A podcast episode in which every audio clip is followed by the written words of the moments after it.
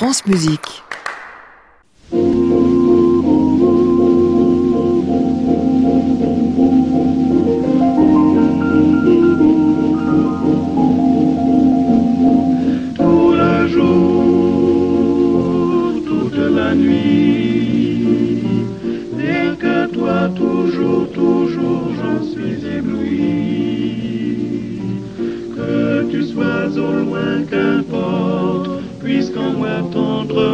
Je t'emporte,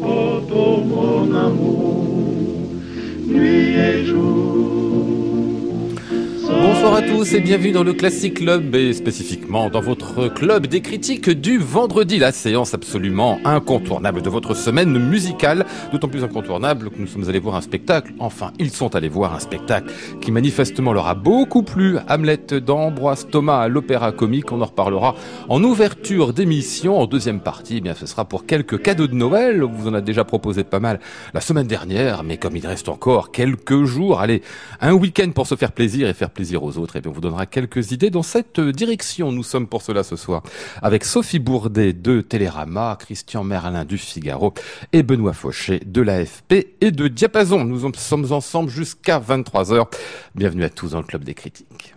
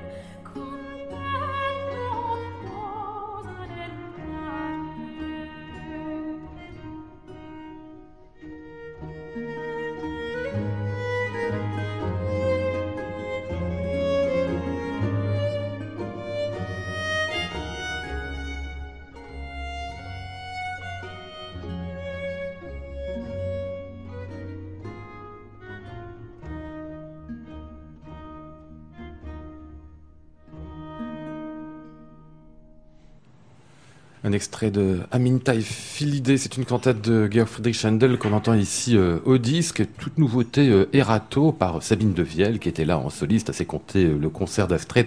Emmanuel Haïm qui dirige tout cela. Faudra qu'on parle de ce disque à l'occasion parce que c'est une vraie merveille. Mais enfin, on l'écoutait surtout pour évoquer Sabine Devielle qui donc est Ophélie dans cette nouvelle production d'Hamlet. On dit Hamlet comme vous voulez. D'Ambroise Thomas, c'est à l'opéra comique depuis le début de la semaine sous la direction de Louis Langré. La mise en scène pour Cyril Test, mais une fois n'est pas coutume, on va commencer par la distribution vocale qui manifestement valait carrément le déplacement, hein, Benoît Fauché, euh, pour Sabine Devielle en particulier. Bah oui, parce que on peut dire que c'est une, une grande soirée, mais ce qui marque surtout, enfin je veux dire, ce qui, ce qui reste à l'esprit, c'est vraiment le casting exceptionnel. Euh, le moindre rôle, même le plus, plus, petit rôle globalement est très bien distribué.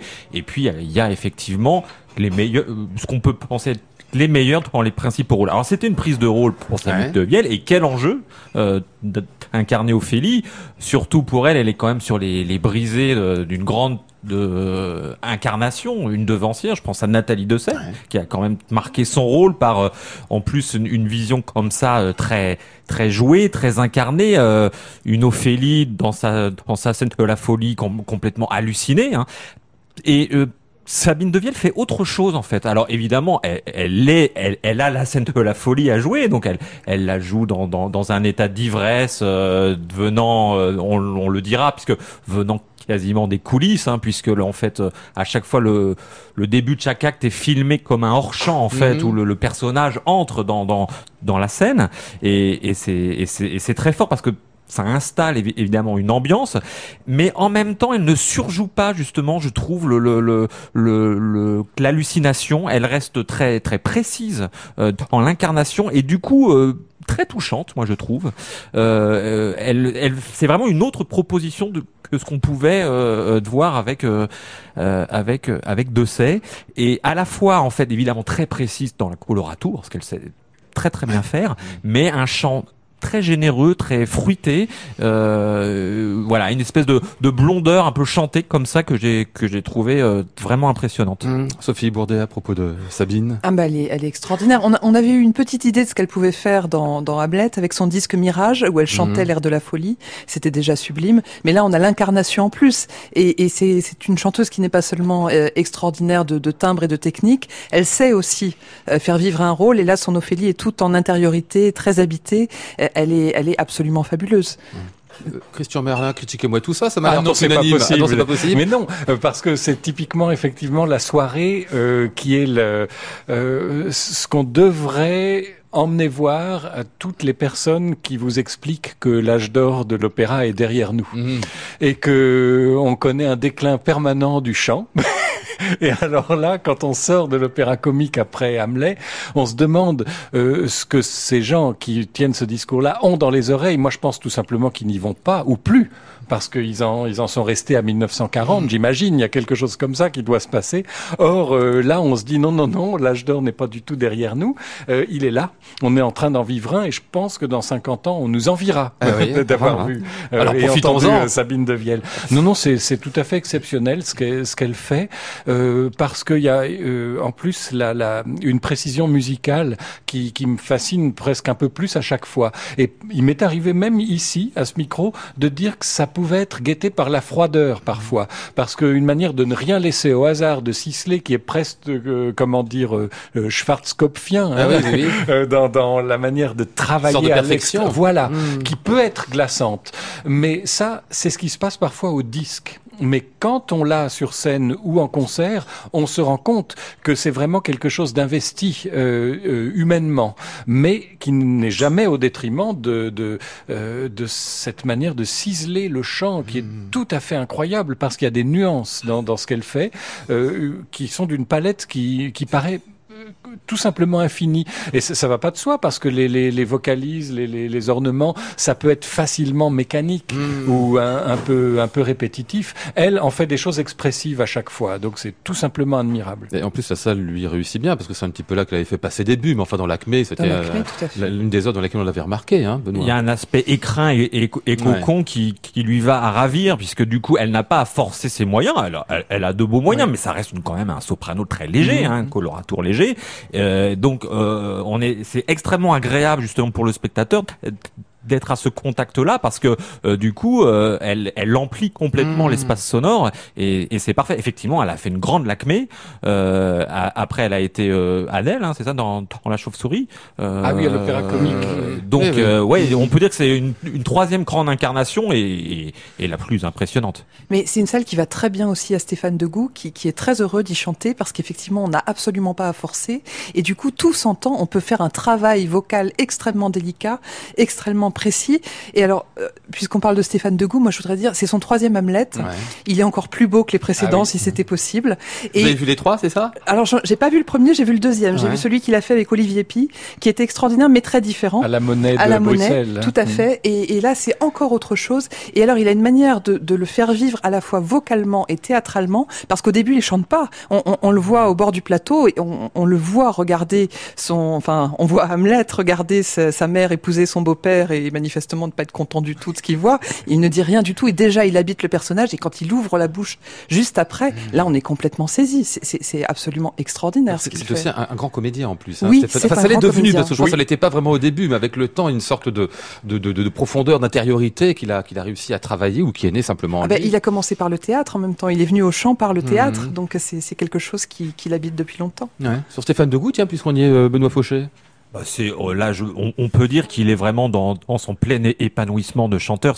C'est très impressionnant parce que c'est quand même là pour le coup, c'est quand même une voix euh, assez grosse, quoi. C'est Ouais. euh, très généreuse. Moi, je moi j'y entends quasiment un il y a un torrent de lave un peu qui passe dans le qui Mhm. passe dans dans dans, dans le gosier. Et en même temps le français reste absolument immaculé ce qui ce qui du coup est une performance incroyable. Euh, il y a une projection, il y a, il y, a, y a un grain très vibré mais extrêmement agré- agréable, pas trop vibré.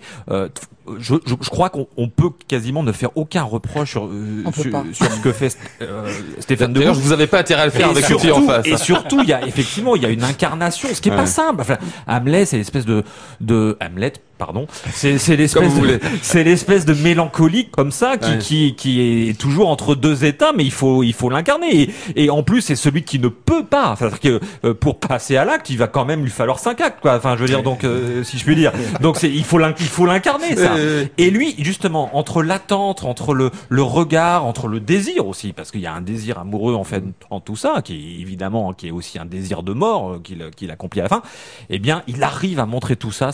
Très très impressionnant. La Christian sur. Mais euh, que dire de plus? Euh, Qu'est-ce que vous voulez? C'est une sorte d'accomplissement. Alors c'est c'est merveilleux pour un spectateur auditeur euh, qui aime l'opéra et qui aime les artistes de voir quelqu'un. Moi, je l'ai vu pour la première fois euh, il y a 20 ans euh, en Papageno dans la flûte enchantée à Aix, spectacle de l'Académie, et il était, il sortait de l'Opéra Studio de l'Opéra de Lyon, et on s'est dit à ce moment-là, oh là là, celui-là, il a quelque chose. Là, ça, ça devrait, mais on n'en sait jamais rien. Le nombre de fois où on s'est trompé pour ça. Et puis on l'a vu progresser, progresser de manière continue.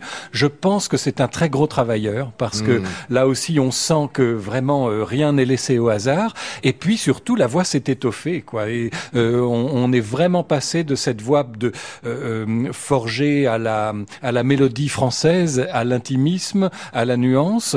Elle a pris de l'ampleur euh, sans du tout sacrifier euh, toute cette école de, de de diction qui est effectivement c'est le seul avec lequel on n'ait jamais besoin des surtitres, jamais. Alors que Sabine de Vielle, ça arrive, mais c'est un peu normal. L'écriture pour soprano est plus compliquée sur certaines voyelles. Mais euh, c'est, c'est, euh, moi j'ai que une seule image qui me vient, c'est celle d'un accomplissement euh, total. On va l'écouter, puisque C'est beau, vous, vous parlez de mélodie française.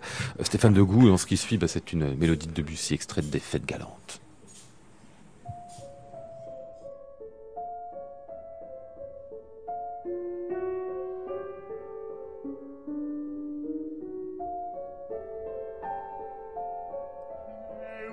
à l'on luttait avec les longues jupes. En sorte que, selon le terrain et le vent, parfois luisaient des bas de jambes trop souvent.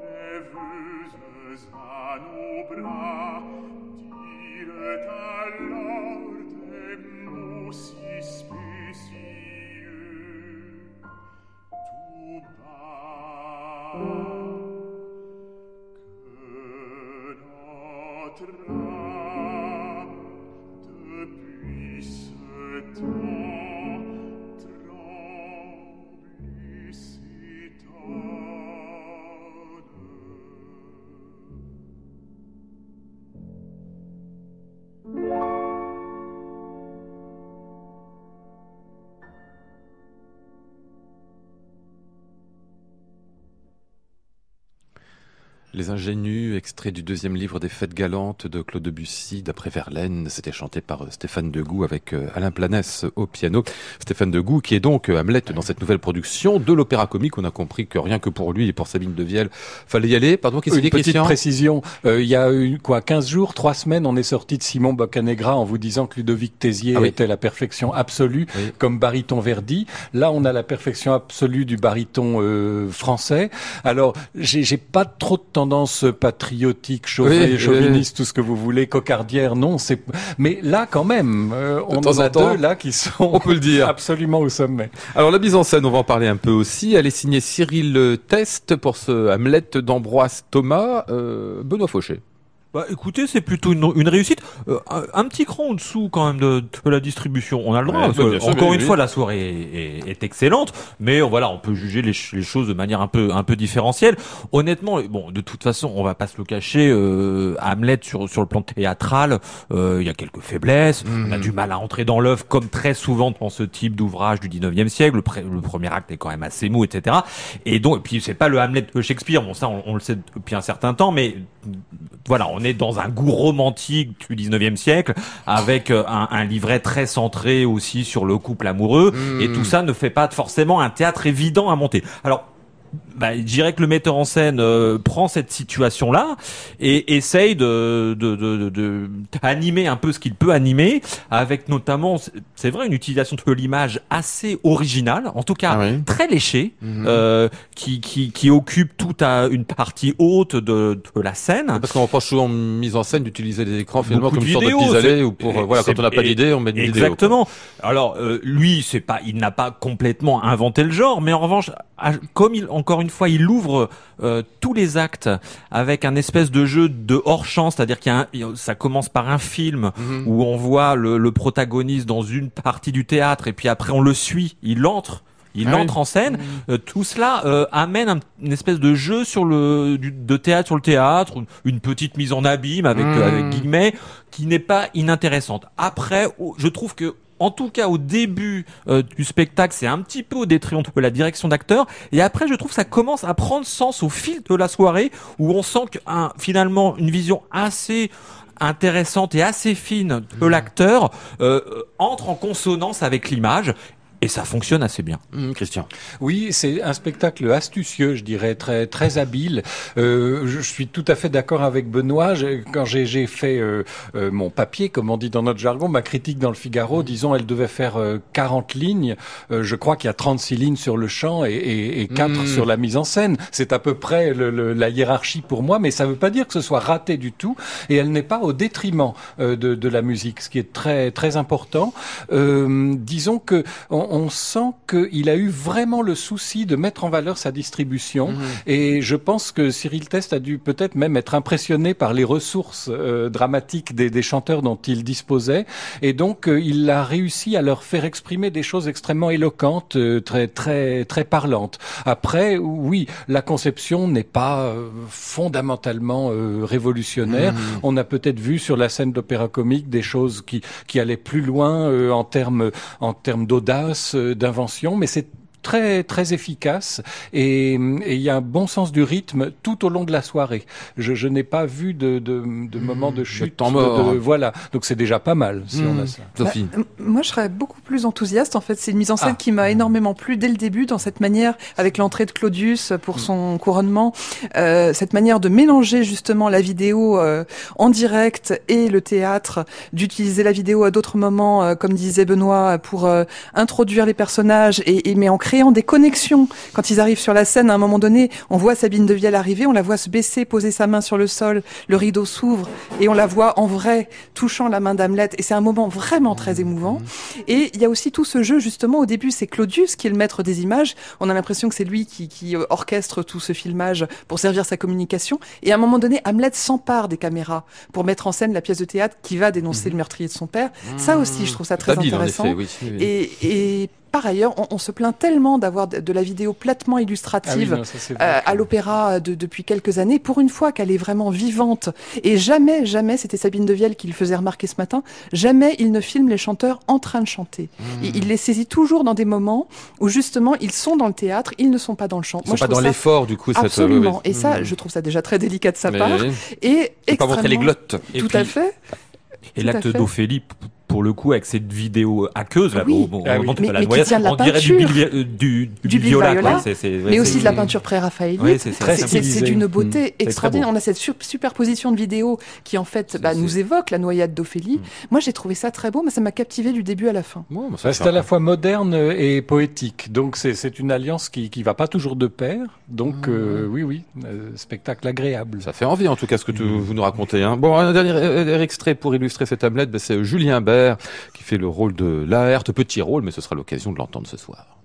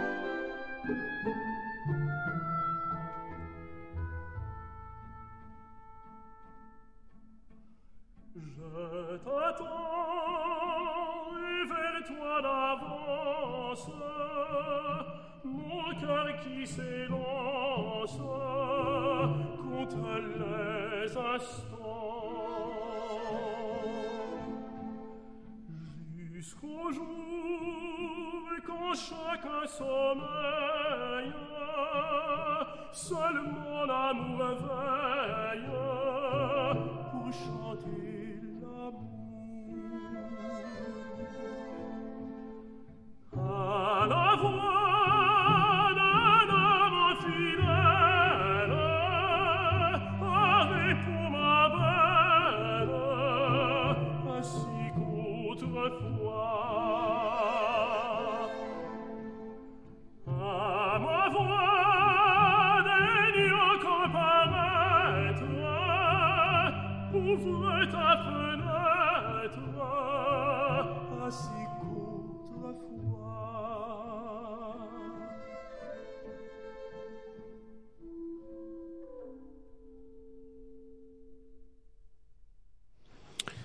Extrait de La jolie fille de perte de Georges Bizet, extrait du dernier récital de Julien Bert Alpha Confidence. Julien Bert qui est donc de cette nouvelle production d'Hamlet d'Ambroise Thomas à l'opéra comique avec un rôle tellement petit, quatre phrases qui passent comme ça.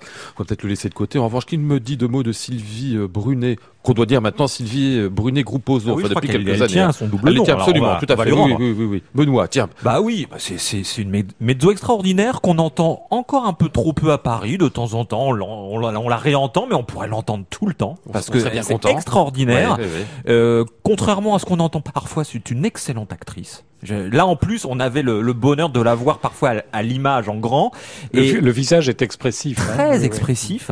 Et puis, euh, bah, c'est le chant de la mer, si je puis dire. Quoi. Voilà, vous, vous voyez, c'est un, un espèce de, de chant comme ça, très dense, très en même temps très tranchant, euh, euh, vibré comme il faut. On n'est pas sur un chant qui part dans qui part dans tous les sens. Et ça peut être quand même l'écueil de ce type de voix. Euh, euh, voilà, une technicienne extraordinaire et, et puis une, une artiste, je trouve moi euh, vraiment vraiment rayonnante. Une- là encore, vraiment un- un- une très grande incarnation dans ce qu'on a entendu Puis ça, l'autre soir. ça fait 25 ou 30 ans qu'elle est là au plus haut niveau. En plus, Ah oui. Brunet. Enfin, que je dis qu'elle est là pas souvent en France, mais enfin quand même. hein, Pas assez. Euh, à une époque, il y avait même carrément un ostracisme hein, et, des directeurs de théâtre en France qui ne s'en cachaient pas, qui disaient ah non non surtout pas Sylvie Brunet. On, on savait pas pourquoi, hein, mais bon.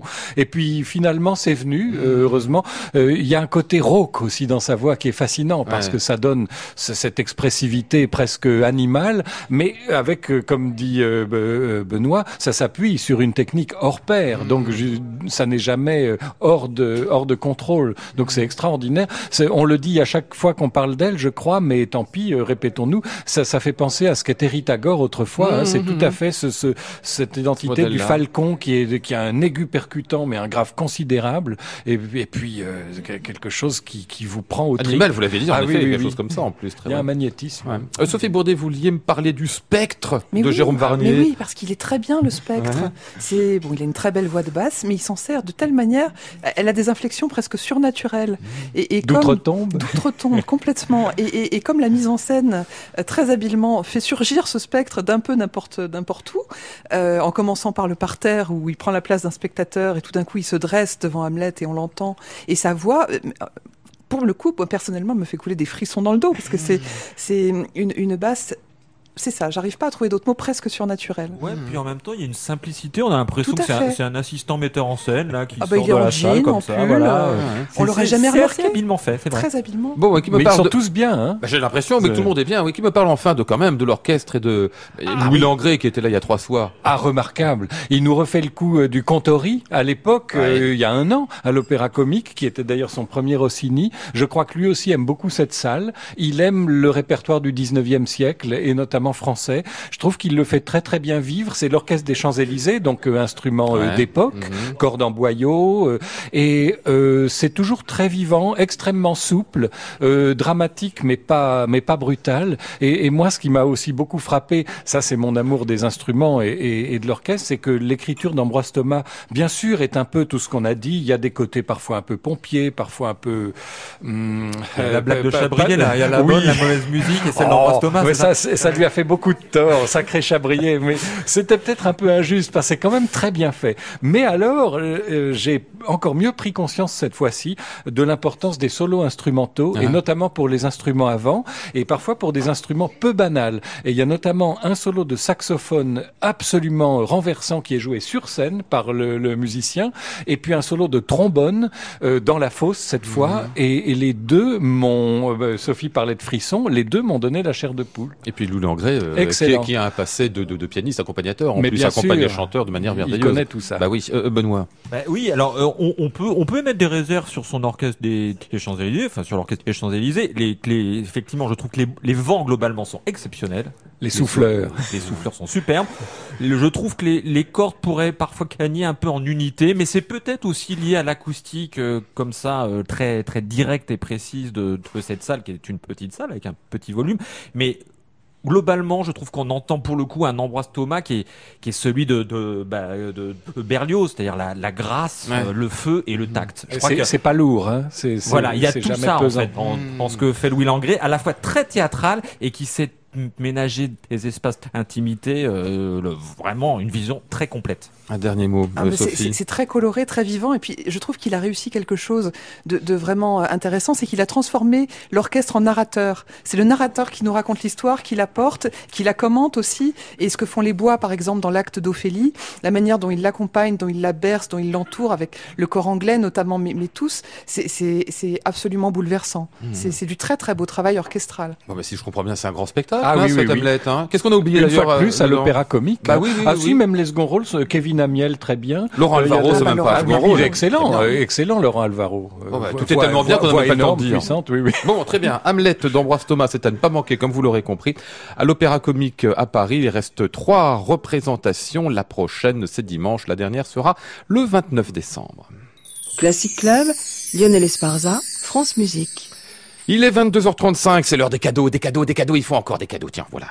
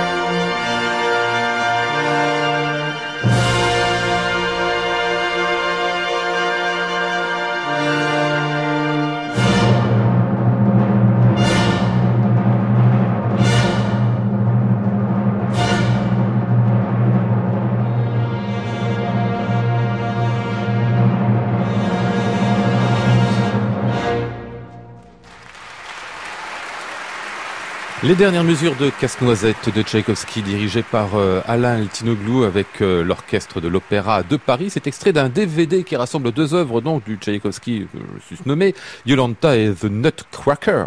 Qu'on dit aussi The Nutcracker, ou alors euh, Casse-Noisette quand on veut parler français. Euh, mise en scène de Dimitri euh, Tcherniakov, qui nous vient donc de l'Opéra de Paris, où c'était présenté quand déjà ce spectacle? Il y a deux ans, c'est ça? En 2016. En 2016, c'est ça, il y a deux ans, avec euh, des choré- euh, trois chorégraphes différents pour un spectacle qui mêlait à la fois, enfin bon, il y avait plein de choses dans cette dans cette œuvre-là et dans ce spectacle qui nous a plu, j'ai l'impression sur place. Et le DVD, bah, c'est typiquement le le DVD de Noël offrir en cadeau, Benoît. Exactement, parce que casse-noisette évidemment, et puis parce que grande réussite. Alors, la question qui se pose avec Yolanta, c'est qu'est-ce que vous faites que ça? C'est Oui. un, un court opéra euh, en, en un acte. Euh, alors, on peut le coupler avec différentes choses. Peter Sellars l'avait couplé à Madrid avec Perséphone, ça marchait très bien. Euh, euh, et Tcherniakov s'est dit, bah finalement, je vais regarder ce qui a été fait à la création. Et Yolanta a été créé donc en 1892 à, à- au Mariinsky de, de, de Saint-Pétersbourg avec Casse-Noisette. Ah, voilà. Sauf que lui, il a dit, euh, bah, euh, bah, qu'est-ce que je, évidemment, qu'est-ce que je fais de tout ça je, je vais faire un spectacle. Je vais jouer sur les espèces de continuité euh, organique, un tout organique entre ces deux choses-là. Alors, euh, et comme ça, je fais un peu dialoguer euh, des muses qui ont souvent un peu de mal à dialoguer, Ouais. alors que au fond. On a des théâtres lyriques qui leur sont consacrés. hein, Et celui-là en euh, particulier, Et, et hein. celui-ci en particulier. Et donc, Qu'a-t-il fait? Eh bien, il a fait un espèce de, de fondu enchaîné en fait Mhm. entre entre Yolanta, hein, euh, cette histoire de, de de jeune princesse à laquelle on cache sa cécité, et et Casse-Noisette. Alors, en me mettant la Marie du ballet Casse-Noisette, la, la jeune fille, il en fait en fait une espèce de de, de spectatrice de de l'opéra. Euh, C'est comme si en fait elle assistait à un opéra pour sa soirée de anniversaire. Et puis euh, ben un, moment en fait la, maison cette espèce d'ar- de intérieur a- aristocratique vieux russe là dont dont a le secret il s'effondre et, et on voit en fait euh, Marie euh, complètement hantée en fait par le, le, le désir de, de Vaudémon, le Vaudémon en fait qui euh, qui lui-même était am- amoureux de cette princesse euh, donc Yolanta. Donc vous voyez, il y a une espèce de, de continuum et étonnamment bah ça marche parce que ça pourrait ne pas marcher hein, mais ça marche euh, par le génie de, de bah, de la mise en scène et, et de Tcherniakov, qui évidemment est d'une finesse à la fois de dramaturgie et de direction d'acteur qui fait que tout ça marche très très bien. Il y a beaucoup de moyens scéniques. Ouais. Il y a plein de Euh, beau monde, hein. il y a Sonia Yoncheva, entre Il y a autres, qui est un là. gros casting, il y a Ouais, un orchestre qui manifestement prend beaucoup de plaisir à, à jouer ces deux partitions, euh, somme toute assez différentes, et ça fait un grand DVD, une grande soirée. Une grande soirée, donc signée Dimitri Tcherniakov et les forces de l'Opéra de Paris avec Alain Altinoglou, disponible en DVD Yolanta Nutcracker, c'est donc chez euh, Bel Air Classique. De votre côté, bah, toi, un autre DVD, tiens, euh, Sophie Bourdet, euh, je crois qu'on en a déjà parlé un peu dans cette émission de ce Billy Budd, spectacle donné euh, à Madrid sous la direction d'Ivor Bolton, mais surtout la mise en scène de Deborah Warner, on en a parlé parce que bah, c'est un des plus grands spectacles de ces dix dernières années, tout simplement, non? Ah oui, ouais, Ouais. je pense que c'est un- une des plus belles productions d'opéra que j'ai jamais vues en fait. Et alors moi je l'ai manqué quand il est passé à Madrid au Ouais. Théâtre Real, je l'ai rattrapé en DVD et j'ai été absolument subjuguée par ce que j'ai vu parce que c'est une production en état de grâce. Tout est réussi. Déborah Warner, bah, on sait à quel point on a, on a vu avec sa Traviata à quel point elle était bonne directrice d'acteur, mais euh, là on n'a pas que ça, on a aussi, euh, euh, elle a un décorateur Michael Levine qui donc a, a imaginé avec des, bouts, des cordes, des poulies, des planchers flottants, bah, un bateau stylisé. Ça se passe dans, la marine de guerre britannique. Il n'a pas cherché à reconstituer un bateau. C'est censé se passer aussi à la fin du siècle. Ils ont pas, du 19e siècle, pardon. Oui, du 19e ou du 18e, je ne sais plus. 1797, je Du crois. 18e, ouais. Et ils n'ont pas cherché à dater. Ils, ils ont vraiment fait, bah voilà, cet univers marin stylisé euh, et tout marche comme il faut. Euh, on a une distribution extraordinaire. On a Jacques Imbrailo, euh, baryton sud-africain, qui, qui fait ce Billy Budd euh, angélique, qui va se retrouver euh, face à, à quelqu'un qui va détester cet angélisme, qui va vouloir le détruire, euh, qui est chanté par, euh, je, son nom m'échappe, Bryn Lacherat, qui a la noirceur de timbre qui convient. On a un capitaine de navire qui est chanté par Toby, Toby Spence, qui lui aussi est, est, est en état de grâce. Et euh, le chœur arrive à la fois à jouer et à chanter. Même les enfants chantent bien, ce qui est quand même Ça, elle assez... sait faire avec les enfants, Oui, hein, Deborah Warner, on l'avait déjà vu avec le, Et alors il y a le, une... le- le didon. C'est une histoire très sombre quand même, et il y a une lumière dans cette euh, production Hmm. qui, qui la rend absolument. euh, mais j'ai du mal à en parler bien en fait. Je me rends compte. Je, je suis encore ému, rien que. Sous l'émotion de Billy Budd, oui, parce que c'est l'émotion que tout le monde a pensant. partagé, j'ai Ah l'impression. oui, question, oui, hein, et ouais. c'est Richard qui était venu ici, revenu de Madrid, Absolument. avec des étincelles Ah oui, dans, oui. dans les yeux. hein. Ah ouais. Billy Budd de production donc euh, madrilène visible chez euh, Bel Air Classics, euh, à nouveau dans la mise en scène de Déborah Warner. Et tant qu'on est opéra, alors très rapidement, euh, Benoît Fauché, un énorme livre sur l'opéra de Paris, l'opéra de Charles Garnier. Un beau livre aussi, un beau livre pour les 350 ans de cette grande maison. Et eh oui, oui, oui, qu'on fête l'année prochaine. un gala même les 31 et 31 décembre avec Sonia Yoncheva, il me semble. Ce beau livre donc de, Gérard Fontaine, euh, très très instruit, informé, euh, toute l'histoire de ce grand geste architectural avec des photos euh, splendides, hein, on peut le dire, de, de, de, de Jean-Pierre de Lagarde. Voilà, un livre de sculpture, un livre d'architecture, mais aussi beau livre d'images à offrir aussi. Un livre qui raconte en fait ce qu'un ce, ce qu'est un palais. C'est un théâtre, mais c'est un palais aussi, et qui en fait qui, qui transforme en fait en geste de pierre ce qu'est l'art lyrique en fait, cet art total euh, cet art qui, qui cumule les, les disciplines et, et, les artisanats, et ben on l'a dans un, dans un monument. Et nous, on, et nous Parisiens, on a la chance de l'avoir au cœur de Paris et, et c'est magnifique. Et si on le veut dans sa bibliothèque, ce livre donc l'Opéra de Charles Garnier, c'est signé euh, Gérard Fontaine, c'est les éditions du Patrimoine, Centre des Monuments Nationaux, avec bien sûr l'Opéra de Paris. Euh, ça coûte 35 euros et c'est tellement beau que presque donné. On peut, le, oui, non peut-être pas, on peut l'offrir en tout cas. bon allez, un autre cadeau cette fois-ci, c'est le songe d'une nuit d'été, un choix de Sophie, comme dirait l'autre.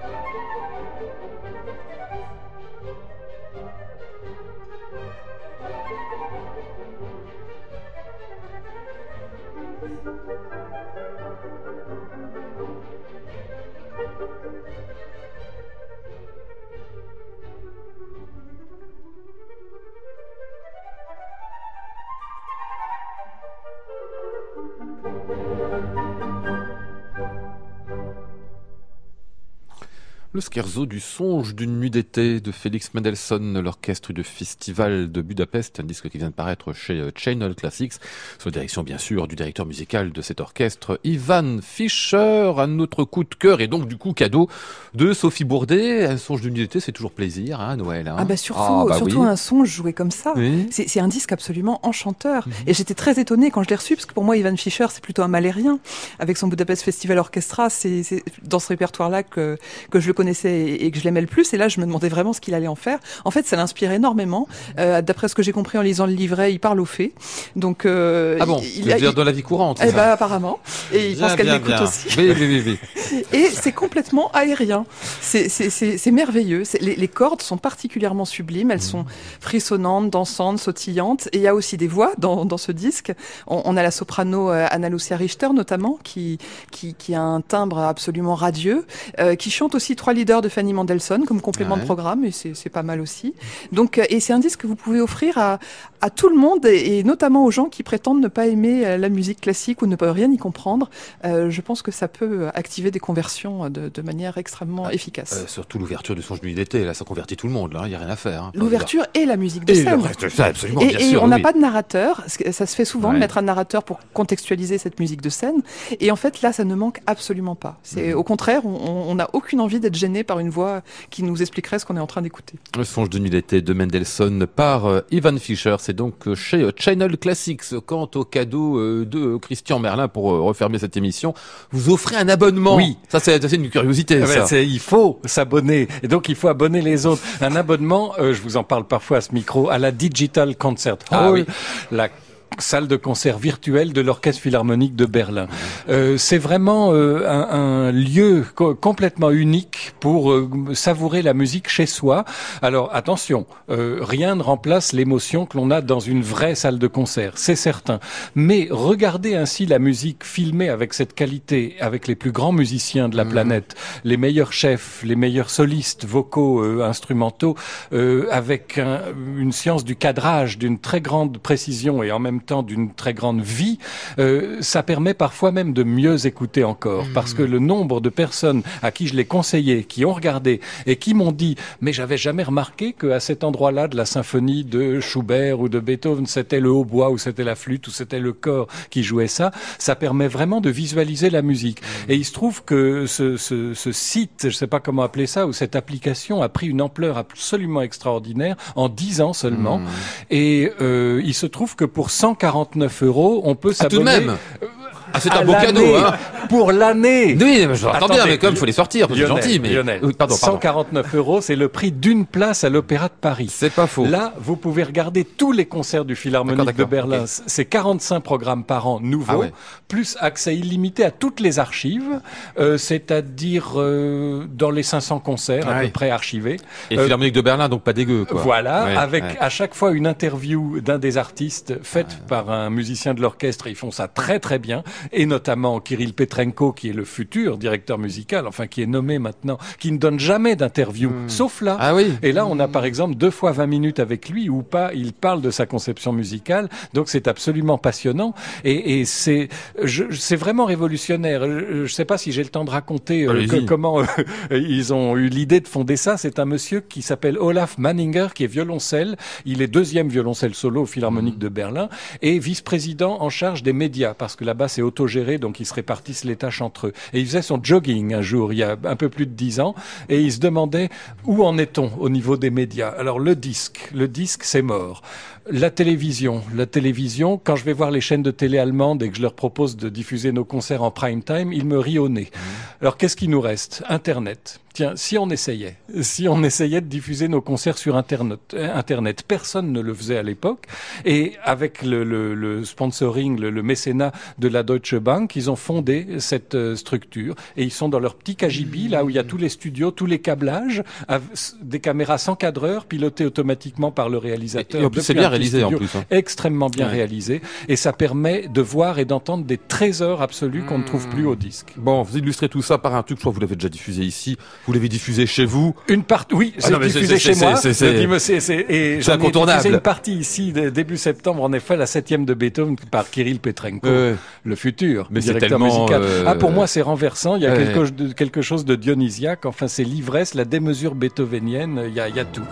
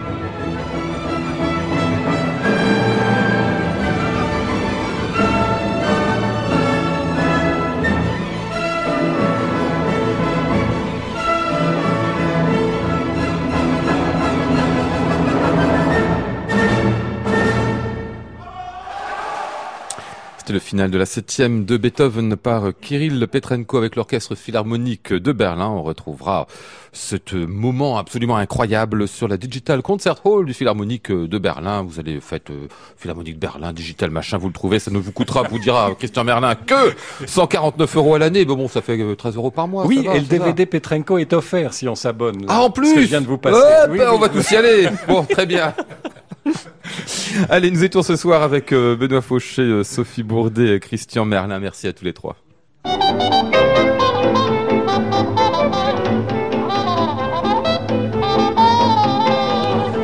Il y avait aussi Flora Sternadel, Maud Nourri, Antoine Courtin, Pierre Bornard et Yvan Charby. Voici le ciel peuplé de ces moutons blancs. Voici la mer troublée, spectacle troublant. Je vous retrouve lundi pour une semaine entière de best-of. Best-of de l'année 2018 du Classic Club. Nous commencerons avec les King Singers, Mariana Flores et Jérôme Lejeune. J'entends la ville qui me dit bonsoir et moi sur le quai de la gare, je dis de mon mieux des mots d'adieu. Et je vous souhaite à tous, bien sûr, de très bonnes fêtes à l'écoute de France Musique, une très bonne nuit, un très bon week-end. Enfin, tout de bon, comme disent les autres. Il est tout juste 23h le vendredi. C'est Bruno Le Thor et son tapage nocturne. À réécouter sur francemusique.fr.